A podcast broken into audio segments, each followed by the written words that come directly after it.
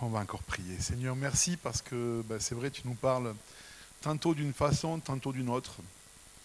Et puis, ben, ce qui compte, c'est surtout est-ce qu'on veut t'écouter, est-ce qu'on veut t'entendre, est-ce qu'on veut te comprendre? On te demande que dans ce moment, on puisse euh, être, euh, avoir les oreilles de nos cœurs ouvertes et puis être vraiment désireux de recevoir ce que tu veux nous communiquer par ton esprit, en communion avec notre esprit, Seigneur. Pour que nous puissions être euh, transformés à ton image, pour que nous recevions les provisions dont nous avons besoin, pour que nous soyons défiés, encouragés, mais surtout que nous puissions vivre ces instants avec cette conscience tellement belle, forte, puissante que tu es là. Tu es en nous, tu es parmi nous, tu es avec nous, tu es pour nous. Et c'est magnifique. Voilà. Alors, je, vois que j'ai. Bon, on a. C'est bien, on a fini par enlever le, le tableau là où j'avais fait le petit dessin il y a deux semaines, avec le triangle, avec haut, intérieur et extérieur. Hmm, puis j'ai pas pris le temps, j'ai pas pensé de le préparer pour le projeter, on refera ça. Mais j'aimerais à chaque fois rappeler ce petit schéma et ce qu'il rappelle et ce qu'il évoque, parce que c'est quelque chose que j'aimerais qu'on ancre dans nos esprits. Hein. Alors c'était juste un petit triangle, c'est un, support mémotechnique bien sûr. Non, non, mais c'est pas la peine d'aller chercher. Hein. Et puis ben, bon, D'accord, il y est. Bon. Hein, le haut du triangle, up en anglais, ou haut pour nous, c'est notre relation avec Dieu. Et puis de mémoire, euh, en bas à gauche, c'était nous et bah, ce matin, et nous et les autres croyants, ou en tout cas les gens en marche dans le royaume de Dieu. Et puis en bas à droite, votre droite, hein, c'est nous et bah, les gens qui sont en recherche, qui sont ouverts, qui veulent avancer dans le royaume de Dieu. Et ça, ce n'est pas le sujet de ce que je veux partager ce matin, mais c'est justement quelque chose qui n'est pas un sujet. C'est quelque chose que j'aimerais petit à petit fasse partie de nos vies sans qu'on y réfléchisse. Hein. J'avais pris l'exemple quand on apprend à conduire. Euh, alors je m'assois, je règle le rétroviseur, je mets la ceinture de sécurité, je regarde derrière, je règle, et puis, etc. Et tout est conscient, j'appuie sur l'embrayage, je lâche l'embrayage pas trop vite. Et puis ben, au jour d'aujourd'hui, voilà, David il arrive à conduire en priant, en regardant les affiches, euh, etc. Hein. Donc si en même temps il avait fallu qu'il dise j'appuie sur l'embrayage, je lâche doucement l'embrayage, il ne pouvait pas le faire. Hein. Il, voilà, il sait conduire. Et euh, en fait, on a besoin d'acquérir une façon de vivre avec Dieu, pas de faire. Hein. Pas, on n'a pas besoin d'un nouveau programme, de nouvelles activités, même pas d'une nouvelle vision. On a vraiment besoin de changer de paradigme complètement. Euh, ce que dans notre vocabulaire, quand je dis notre, ben, c'est les gens avec qui aussi je suis en chemin en ce moment, hein, on appelle un changement de culture passer de une façon instinctive ou naturelle qu'on a acquise hein, de faire à une autre. Ou ça va devenir notre façon naturelle de faire, sauf que celle-là, on l'a choisie intentionnellement et on est conscient qu'elle doit évoluer, qu'on doit la modifier aussi en permanence. C'est pas qu'il y avait faux et puis on fait juste. Hein. Mais en tout cas, on, a probablement tous ben, hérité de nos traditions ecclésiales ou autres, familiales, euh, une façon de fonctionner sans y réfléchir. Et ces croyances-là restent euh, l'arrière-plan de tout ce qu'on fait. Et je me suis aperçu, j'ai eu plusieurs expériences récemment où j'ai essayé de présenter quelque chose qui pour moi avait un certain sens. Et chaque fois que je l'expliquais euh, bah, aux gens à qui je l'expliquais, certains d'entre vous et autres ailleurs, euh, bah, pas compris. Ah, mais c'est des activités en plus. Ah, mais il faut, il faut rajouter ça. Et, puis moi, je dis, mais, mais pourquoi il me parle de ça? Mais en fait, on ne peut pas apprendre quelque chose sans avoir commencé par désapprendre le reste et sans avoir euh, changé nos croyances sur certaines choses. Hein. Et donc, c'est pour ça que euh, pour, acquérir euh, une autre façon de fonctionner naturellement, il faut du temps les gens qui ont étudié ce sujet euh, depuis longtemps, depuis plus d'une quarantaine d'années certains, disent euh, pour qu'il y ait un changement, que quelque chose qui était fait d'une façon devienne maintenant naturel de faire autrement, le minimum pour les très rapides, c'est deux ans. Pour certains, c'est dix. Hein. Pour les gens comme moi, il faut se dépêcher parce que je ne peux pas avoir beaucoup de changements. Hein. Il ne me reste pas beaucoup de dizaines d'années. Euh, mais euh, voilà, donc ça c'est juste quelque chose que je vais rappeler régulièrement. Hein. Et donc ce qu'on avait dit, c'est que bah, en fait, il faut qu'il y ait un développement parallèle ou plus ou moins des trois choses. Parce que même si tout commence de là, de notre relation avec Christ, bien sûr, hein, mais si j'enlève ça ou si j'enlève ça, ça va affecter ça. Si j'enlève ça, ben forcément, et etc. Donc s'il y en a un qui est très absent, ça va déséquilibrer les deux autres. Mais par contre, chaque fois que je vis quelque chose dans l'un, ça nourrit les deux autres. Hein. Donc c'est soit un cercle vicieux, soit un cercle vertueux. Et puis, on, doit apprendre à le développer comme ça. Et euh, je vous encourage à faire cet exercice quand vous vivez des choses dans vos vies qui vous touchent. Posez-vous cette petite question. Ce que je viens de vivre et qui m'a fait du bien spirituellement, euh, ça se situe où? Et ça peut être à plusieurs endroits, hein, parce qu'on vit quelque chose avec Dieu en même temps qu'on vit là, ou là, même là. Mais, mais de penser à ça, et puis de temps en temps se dire, est-ce qu'il y a un de ces trois aspects où j'ai complètement laissé tomber, et puis je suis que dans un, que dans deux, que dans... Parce que, voilà, sachant qu'il y a des périodes où on va développer l'un plus que l'autre, hein, ce n'est pas une science exacte, mais... Voilà, donc euh, ça c'était juste euh, cette idée que je vais essayer de rappeler régulièrement. Hein. Et, pour ça, un petit rappel quand même aussi, euh, Dieu ne change pas. Hein.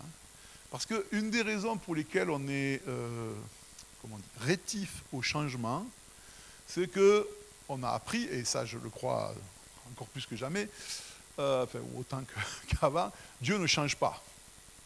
Donc, nous, on a fait un raccourci. Si Dieu ne change pas, ben, ce que j'ai appris de Dieu, c'est immuable.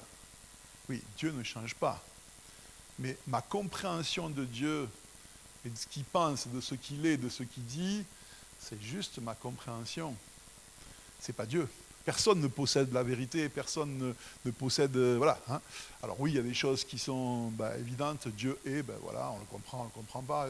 Mais euh, facilement, les chrétiens, et surtout je dirais les chrétiens protestants ou. Puisque la parole de Dieu, la vérité, etc., on a la vérité, donc on ne change pas la vérité, donc on ne change pas notre compréhension de la vérité. Et ça, c'est faux.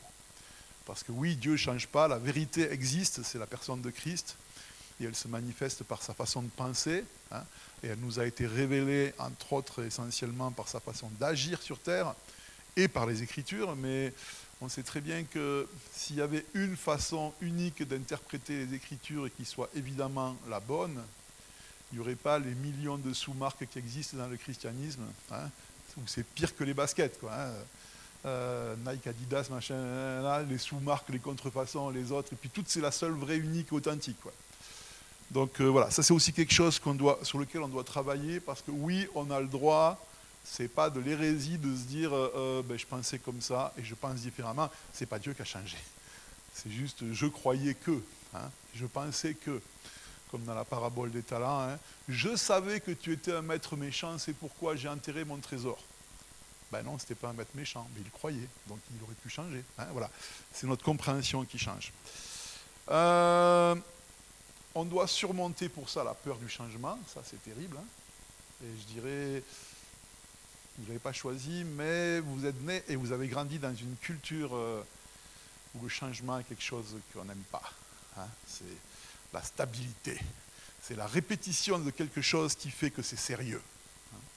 Quand on a voulu faire un stand à la braderie, le monsieur qui s'occupe de la braderie de Moutier nous a dit, vous savez, il faut vous attendre les quatre premières années, mais c'est tous les deux ans, hein, donc ça fait huit ans, la plupart des gens ne s'arrêteront pas. Parce la première année, ils disent, ah, un nouveau stand. la deuxième année, donc deux ans plus tard, ils disent, ah, ils sont revenus. La troisième fois, ils se disent, ils sont quand même sérieux, ça fait trois fois qu'ils sont là. Mais ils attendent encore deux ans pour s'arrêter un petit coup, et là, il faut que ce soit bon. Hein. Sinon, vous avez perdu six ans. Voilà. Hein. non, mais ce n'est pas une critique du tout. Hein. C'est culturellement, ça fonctionne comme ça. Donc, euh, quand tout d'un coup, du changement arrive et ça va changer rapidement, peur, panique. Mais qu'on aime ou qu'on n'aime pas, le changement, il, opère. dans nos vies, dans nos sociétés. Et dans l'époque où on vit, de toute façon, il a été accéléré. Hein. Le changement que mes grands-parents ont vu entre eux et leurs arrière, arrière, arrière, arrière grands-parents, maintenant ça se passe en six mois. Tout s'est accéléré. Alors le changement, on peut y résister, et puis là aussi, en tant que chrétien, ben nous, on est contre parce que c'est des mauvaises choses, on garde la vérité, on s'enferme, et puis euh, nos communautés deviennent euh, les murs de plus en plus épais pour se protéger de ce changement qui est le diable qui veut tout changer. Euh, ou alors on y fait face, on l'accueille, et ça ne veut pas dire qu'on prend tout ce qui vient, parce que ce n'est pas souvent du bon, hein, mais voilà, on, va l'accueillir. Et ben, au milieu de tout ça, justement, si on apprend à vivre plutôt que de changer nos méthodes, nos programmes, nos activités, nos façons de faire, euh, ça va être beaucoup plus simple de s'adapter à un monde en changement et on va être aussi mieux adapté à la tâche qui nous attend. Hein. Et je vous laisse encore euh, deux, mots que je vais rajouter ici, parce qu'en français, ils sonnent pareil.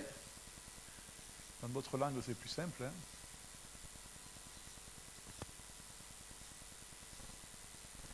C'est le pourquoi et pourquoi en deux mots.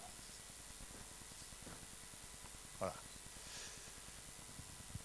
Parce que si notre but, c'est plus de faire des choses, mais de vivre, et de vivre tout ce qu'on vit avec Dieu, alors ce qui va nous aider, c'est que chaque fois que je dois faire quelque chose, que je décide de faire quelque chose, pourquoi hein, Pourquoi j'ai choisi de faire ça? Pourquoi je commence cette activité? Pourquoi je change de métier? Pourquoi je vais me promener là? Pourquoi je sans devenir euh, on peut faire des choses sans trop réfléchir un petit peu quand même. Quand vous allez faire votre jogging, vous pouvez choisir votre itinéraire sans passer 4 heures à méditer pourquoi et pourquoi. Mais pour les grandes choses de nos vies, pourquoi?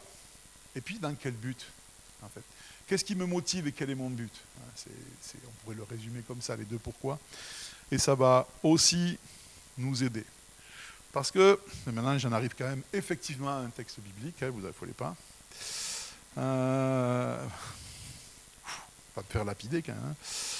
Euh, Jean 15, un passage. Alors là, ce qui est compliqué, c'est que c'est un passage qui est incroyable, mais qu'on connaît tous tellement par cœur que c'est difficile qu'il nous parle encore. Mais on va essayer. Hein. Jean 15, 1, c'est Jésus qui parle, bien sûr. Moi, je suis le vrai cep, mon père est le vigneron. Tout sarment qui est en moi et qui ne porte pas de fruit, il enlève. Et tout sarment qui porte du fruit, il le taille afin qu'il porte encore plus de fruits. J'ai longtemps eu du mal avec la compréhension de cette phrase. Pourquoi? Parce que mes deux grands-pères sont vignerons, enfin étaient vignerons dans le sud de la France. J'ai participé à la taille et la façon de cultiver, en tout cas dans la région d'où je viens, c'est que de toute façon, le sarment qui a porté du fruit et celui qui n'a pas porté de fruit, on les coupe à l'après. Donc, euh, ben, c'est quoi l'histoire, quoi?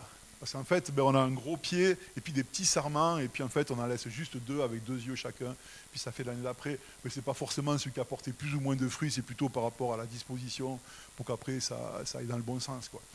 Mais en fait, les, vignes à l'époque euh, de Jésus, et encore dans certains pays maintenant, hein, euh, c'était quelque chose qui poussait soit sur des arbres, soit sur des supports, et en fait, ce, sarment, c'était comme on dirait une longue branche qui va faire des mètres et des mètres. Et sur cette branche, il y a des plus petits qui vont faire des fruits. Et certaines de ces branches, au bout d'un moment, ben, elles ne portaient plus de vie, elles étaient trop vieilles ou trop sèches. Et là, on les coupait. Et puis, sur l'autre branche qui portait du fruit, ben, on n'enlevait que les petites parties qui en portaient moins pour que ça en porte plus. Quoi. Hein. Donc c'est dans ce sens-là qu'on le comprend. Ça veut dire qu'en fait Dieu bah, travaille dans nos vies en enlevant des choses, en favorisant d'autres euh, si on veut collaborer avec lui. Euh, déjà vous êtes euh, émondé, taillé, ou certaines traductions pures, mais j'aime pas pur parce que pur on pense à, perfection, hein. alors que ce n'est pas le sens de ce mot-là. Vous êtes mis à part pour cette tâche-là. Euh, à cause de la parole que je vous ai annoncée. Et là, on a bon, cette énorme déclaration demeurez en moi, je demeurerai en vous. Le sarment ne peut pas porter de fruits par lui-même sans rester attaché au cep. Donc ça, ça nous parle, voyez, d'ici. C'est-à-dire que si il n'y a pas cette partie-là, même si j'essaie de faire ça et ça, je vais faire des choses, mais je ne vais pas porter de fruits. Et vous allez voir la conclusion du texte, hein. c'est important. Et il en va de même pour vous. Si vous ne demeurez pas en moi, je suis le cep, vous êtes les sarments. Celui qui demeure en moi et en qui je demeure porte beaucoup de fruits, car sans moi, vous ne pouvez rien faire. Et là, je veux juste euh, encore faire un petit commentaire, c'est que, en fait, sans lui, on peut faire beaucoup de choses. On passe même l'essentiel de nos vies à faire des choses sans lui. Donc l'idée, c'est pas que ah, tout ce que je fais, c'est lui qui me donne la force de le faire. Ça, c'est vrai aussi, mais c'est un autre sujet. Effectivement, si Dieu ne me donnait pas l'oxygène qu'il faut, des poumons pour respirer, des muscles qui fonctionnent un peu, des os, etc., on ne pourrait rien faire. Mais ce n'est pas le sens de ce texte. Quand il dit sans moi, vous ne pouvez rien faire, sans moi, vous ne pouvez pas porter de fruits pour le royaume de Dieu. Le problème, c'est que sans lui, on peut faire beaucoup. Et que sans lui, on fait beaucoup. Et énormément de nos activités qu'on appelle chrétiennes ou d'église ou etc., on les fait sans lui. On fait et après on lui demande de valider ce qu'on a fait. Hein. on travaille, ah, il faut un nouveau programme, une nouvelle activité, une nouvelle réflexion, un nouveau comité, il faut plus s'engager, il faut plus de monde, il faut un nouveau bâtiment, il faut ci, il faut ça. Puis quand on a travaillé comme des fous sans lui, maintenant il faut des réunions de prière pour qu'il bénisse ce qu'on a fait. Dieu est bon, il le fait quand même, hein, honnêtement, hein, parce que s'il faisait que quand on fait comme il faut, il ne se passerait pas grand-chose. Donc ça marche. Hein. On a tous, euh, enfin, beaucoup d'entre nous, des enfants ici, ils font les choses à l'envers et on leur fait quand même à manger, et puis, euh, etc. Quoi. Donc, je ne suis pas en train de dire qu'il ne se passe rien quand on ne fait pas comme il faut. Mais est-ce qu'on ne pourrait pas apprendre à faire comme il faut? Parce que la conséquence de faire à l'envers, c'est qu'on est épuisé, on est fatigué, on est stressé, on est découragé. Chaque fois qu'il y a, oh, il y a encore ça à faire. Oh non. Hein quand euh, je suis arrivé ici, il y a quoi, 16 ans Je peux le dire, les gens ne sont plus là depuis longtemps, on est amis maintenant, ça se passe bien. Mais... Euh, on est arrivé, et puis euh, ben, Gaël et Sébastien qui sont là, avaient des enfants petits comme ma fille, et puis du coup ça faisait quatre enfants de plus. quoi. Et on est arrivé en bas dans la salle ici pour l'école du dimanche, et la personne qui était responsable des enfants, en les voyant arriver, a dit Oh non, quatre de plus. Trois semaines après, ils avaient changé, ils avaient changé d'église. Moi, je ne pouvais pas parce que c'était compliqué. Sinon, sinon, j'avais plus de job. Mais ils sont revenus quand même un petit peu. Ils sont, gentils hein, avec ce qu'on leur a fait. Non, mais pourquoi? Mais la personne n'était pas une mauvaise personne du tout. Hein. Au contraire, c'était une perfectionniste. Et son programme pour 6, d'un coup, on passait à 4 de plus, ça faisait 10. C'était du boulot en plus. C'était pas, c'était pas, hein, voilà, c'était comme les, comme dirait notre ami président, euh, les 5 personnes dans l'Audi Quattro, quoi. C'est pas possible, quoi. Hein. Ou les trois Italiens dans la Fiat Uno, ça, passe pas, quoi. Hein. voilà, c'était plus possible. Mais là, je, le dis en plaisantant, pour, parce que ça, ça passe mieux, toujours. Mais, mais je suis comme vous. Et si on fait les choses dans l'autre sens, on peut être fatigué, mais c'est la bonne fatigue. Vous savez, quand euh, vous faites deux heures de l'activité que vous aimez, que ce soit du sport ou peu importe, même si c'est du jardinage, n'importe quoi, et qu'après vous êtes fatigué, vous allez prendre une douche et vous coucher, mais c'est la fatigue saine, celle qui fait que vous avez de l'appétit pour manger, du sommeil, que vous, voilà, hein, c'est la bonne fatigue. Donc évidemment, on est fatigué, mais il y a la fatigue qui est non, il va encore falloir le faire. Oh non. Hein, la, fatigue de celui qui a un job qui ne lui plaît pas et qui, le détruit, mais il faut le faire parce qu'il faut manger. Quoi, hein. Et ça ne doit pas être comme ça dans le royaume de Dieu. Oui, on va être actif. Hein. Jésus a dit jusqu'à ce jour, mon Père et moi, on travaille. Paul a dit, j'ai travaillé plus que tous, mais pas moi. La grâce de Dieu qui est en moi. Alors nous, on dit ça comme une formule. Après, très épuisé, puis on dit, c'est pas moi, c'est Jésus qui l'a fait. mais c'était dur, on s'en est donné de la peine. Hein, hein en plus, vous avez cette expression ici que, que, que, bah, j'aime pas. Allez, je le dis. Hein. on s'est donné de la peine. Moi, j'aime pas me donner de la peine. J'aime me donner de la joie à travailler dur. Hein. il ne faut pas faire trop, après on se casse quelque chose. Mais euh, il faut savoir. Voilà. Donc, mettre les choses à l'endroit. Et là, on voit, il dit, sans moi, vous ne pouvez rien faire. En fait, c'est, sans moi, vous ne devriez rien faire parce que tout ce que vous allez faire sans moi est mort. Alors oui, je vais quand même y insuffler la vie, parce que sinon, il ne va rien se passer. Mais, mais ce n'est pas la bonne façon de faire. Commencez par demeurer en moi, par vivre avec moi, laissez-vous remplir. Et maintenant, dites ce que j'ai reçu là, comment je peux le déverser ici et là. Et une fois que c'est amorcé, ça fonctionne bien parce que maintenant, les défis que j'ai ici me ramènent ici, euh, les joies que j'ai ici m'amènent là, euh, ce que j'ai ici me ramène là. Et puis après, c'est un tourbillon de vie. Comme tout ce que Dieu a créé qui est vivant, hein, le cycle de l'eau, le cycle du sang dans le corps, le circuit, tout ce que Dieu a créé, un arbre, une forêt, ça fonctionne tout seul parfaitement. Oui, il se passe des choses, il faut entretenir, il y a du travail, mais ça fonctionne. Et les hommes ont inventé le travail bête, méchant, et puis depuis quelques décennies ou siècles, on s'ingénie à le rendre plus désagréable, plus méchant et plus dur, et qui détruit les hommes. Et puis, euh, euh, moi, quand je suis arrivé dans votre pays, je me suis dit, mais c'est presque, presque le parti, quoi. Tout est bien, tout est beau, tout est propre. Et j'ai découvert l'agressivité et la méchanceté envers les humains de votre monde du travail. Mais ça ne se voit pas, hein parce que tout le monde dit je suis reconnaissant. Ils, m'ont renvoyé, mais ils me l'ont dit gentiment. Hein. Mais, c'est violent, mais c'est comme ça. Hein. D'autres personnes souffrent d'autres choses ailleurs, on est sur Terre. Mais dans le royaume de Dieu, ça ne doit pas être comme ça. Pourquoi? Et pourquoi? Et juste demeurer, et après, on va vivre avec lui. Hein. Mais on est tellement dans une autre éducation de vie c'est compliqué. Et des fois, Dieu bah, va nous arrêter. Moi, normalement, le samedi, c'est la journée, si je n'ai pas un truc spécial pour l'église, je prends pour ma maison, mon chantier, mon jardin.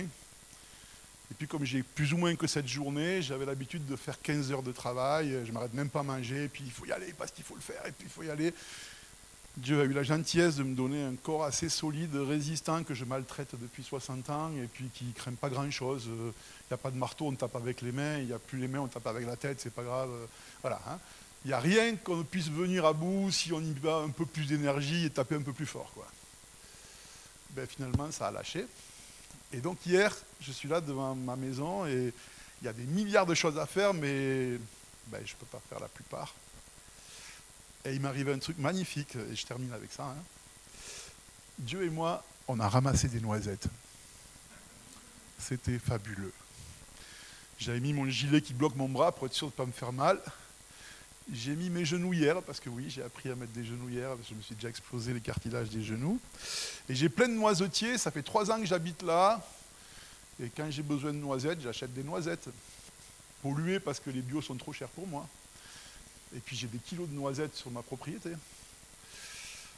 Mais là, je ne pouvais pas faire tout le reste que je voulais faire, alors euh, bah, j'ai pris mes petites boîtes, mes genouillères, bloqué mon bras, et je suis parti cueillir les noisettes. Et Dieu m'attendait là. Et j'ai passé trois heures avec Dieu à cueillir des noisettes. C'était magnifique.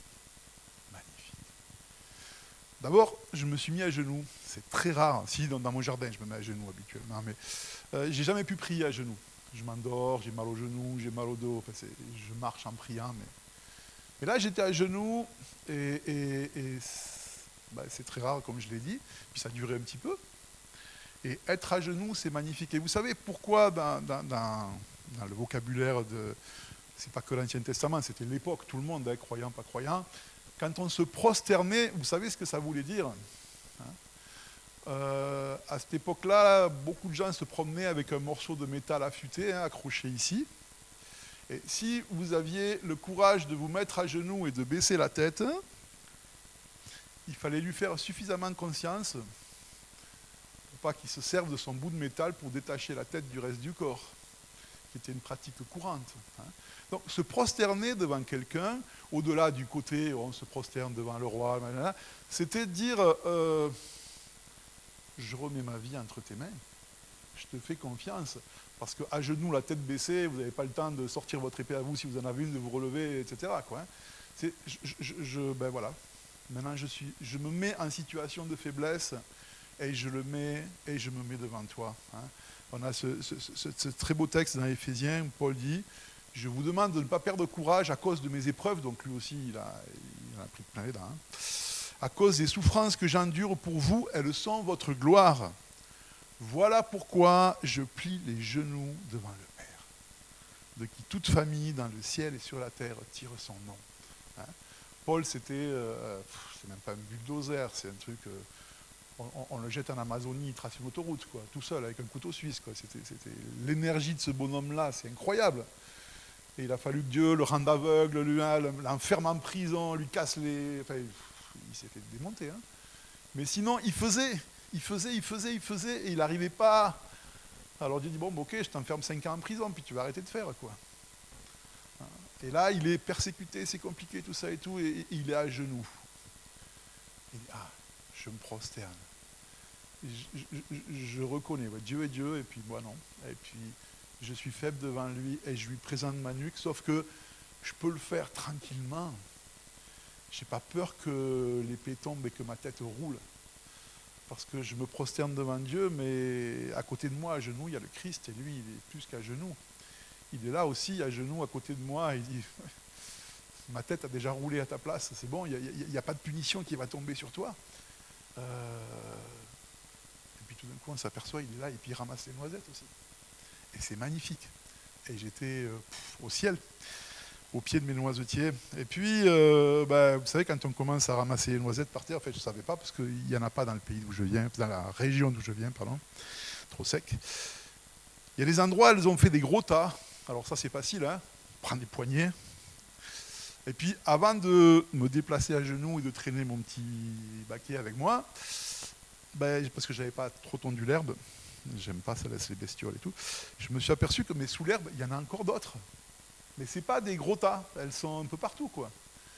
Et puis en fait, si je passe les, doigts comme ça, là, oh, hop, je les sens. Et puis, il y a le deuxième travail qui, après avoir ramassé les poignées, c'est aller les chercher. Et j'ai découvert le plaisir de les chercher une par une. Parce que les plus belles, elles sont cachées là. quoi. Hein. la grosse, qui n'est pas piquée d'un petit trou, elle a roulé. Et puis, chaque fois que j'en trouvais une comme ça, là, une belle qui était cachée, que j'aurais pu laisser, j'étais content.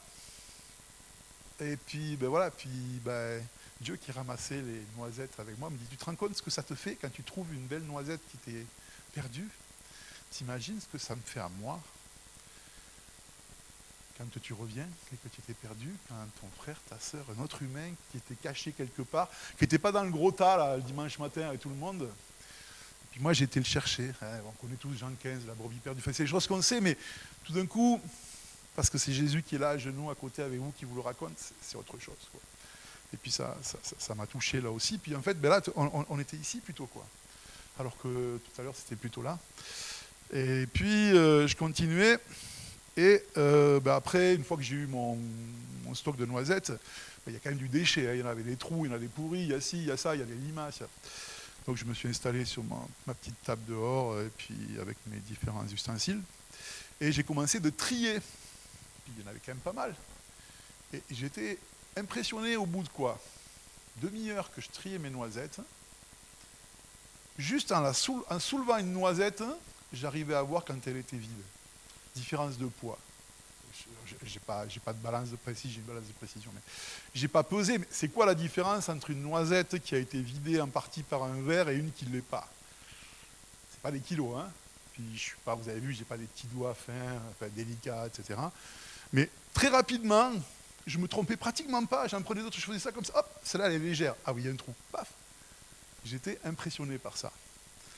Et ça me faisait penser au fait que quand on, vit de façon authentique avec Christ, qu'on apprend à, pratiquer Philippiens 4, hein, que tout ce qui est juste, ce qui est pur, ce qui est honnête, ce qui est vrai, hein, soit l'objet de vos pensées, ben, quand on rencontre quelque chose qui ne l'est pas, je ne parle pas de juger les autres, je parle pour nos vies, hein, ça se sent de suite.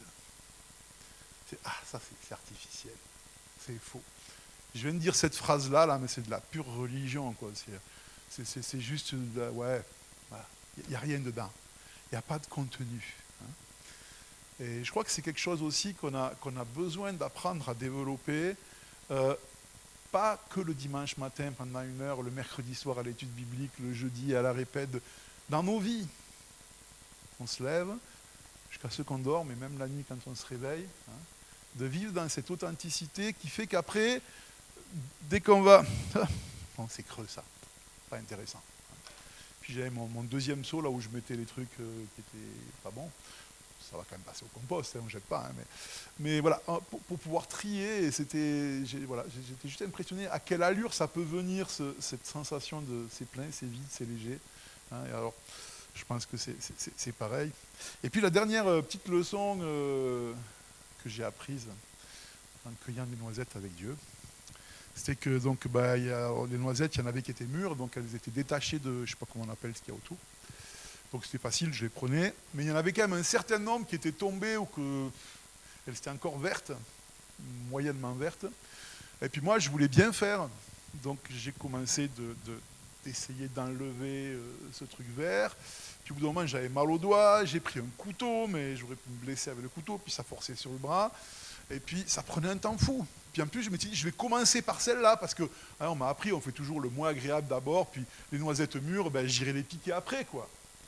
Puis au bout d'un quart d'heure que je m'abîmais les doigts, parce que j'ai aussi un peu des tendinites dans les mains et tout, tout d'un coup, il me vient cette pensée. En fait, tu les laisses dans son baquet, là. Dans trois jours, elles sont mûres, elles vont tomber toutes seules. Ah ben oui. J'étais en train de travailler pour rien. Pourquoi? Parce que je ne connaissais pas, hein, mais je n'avais pas compris les rythmes de la vie et du temps que Dieu a voulu pour les choses.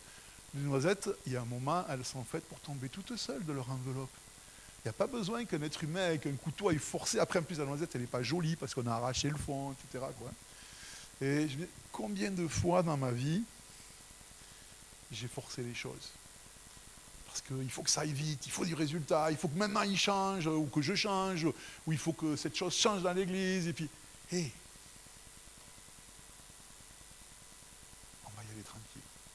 Dieu a prévu que les noisettes mûres se détachent toutes seules, ben, elles vont se détacher toutes seules, quand ça sera le moment. Hein. Dieu a fait toutes choses belles en son temps. Et puis il y a un temps pour pleurer, il y a un temps pour rire, il y a un temps pour chanter, un temps pour s'éloigner, il y a un temps pour ramasser, un temps pour jeter. Et est-ce que justement dans cette façon de vivre avec lui tout le temps, dans la conscience de sa présence, je vais aussi apprendre à respecter ses rythmes? Moi, je, suis un impatient chronique qui se soigne depuis tout petit. J'ai fait quelques progrès, mais bon, il y, a, du boulot encore. Hein. Je, voulais que les choses soient finies avant de commencer, quoi. Mais en fait, euh, non. Hein, il faut du temps. Et puis c'est fou parce que quand ça se fait dans son temps, mais ça c'est ouais. Hop, la noisette elle tombe toute seule. Elle est mûre, elle est belle, elle est parfaite. Super. Et moi j'avais mon couteau, à me couper le doigt, à me fatiguer. Non, hein. Et je me dis, bah, Dieu fait ça aussi avec moi, et puis moi, je dois le faire déjà avec moi. C'est intéressant parce que mon, médecin, qui est vraiment une dame incroyable, elle m'a fait l'ordonnance officielle pour euh, ce qu'il fallait, hein, pour la pharmacie, mon employeur, etc. Et puis elle l'a refait une deuxième fois, et elle a rajouté des choses au stylo à la main. Et dessus, elle a mis Soyez gentil avec vous-même. Entre autres choses, quoi. C'était magnifique, je dis, elle, est géniale cette dame. Hein. Soyez gentil avec vous-même. Bon, dans le post-scriptum, elle a dit, ou alors trouvez quelqu'un qui vous tape sur la tête euh, pour vous empêcher de vous faire mal. mais soyez gentil avec vous-même. Hein. Alors oui, on doit l'être avec les autres, mais on a du mal à faire avec les autres ce qu'on ne fait pas avec nous. Est-ce que je, plutôt que de forcer parce que je veux me débarrasser de ça, que c'est pas bien, qu'il faut que ça change dans ma vie, je vais passer peut-être un peu plus de temps ici, et puis je vais mûrir un petit peu, pas trop, hein, mais un petit peu, et plop, le truc tombe. Ah ben ouais.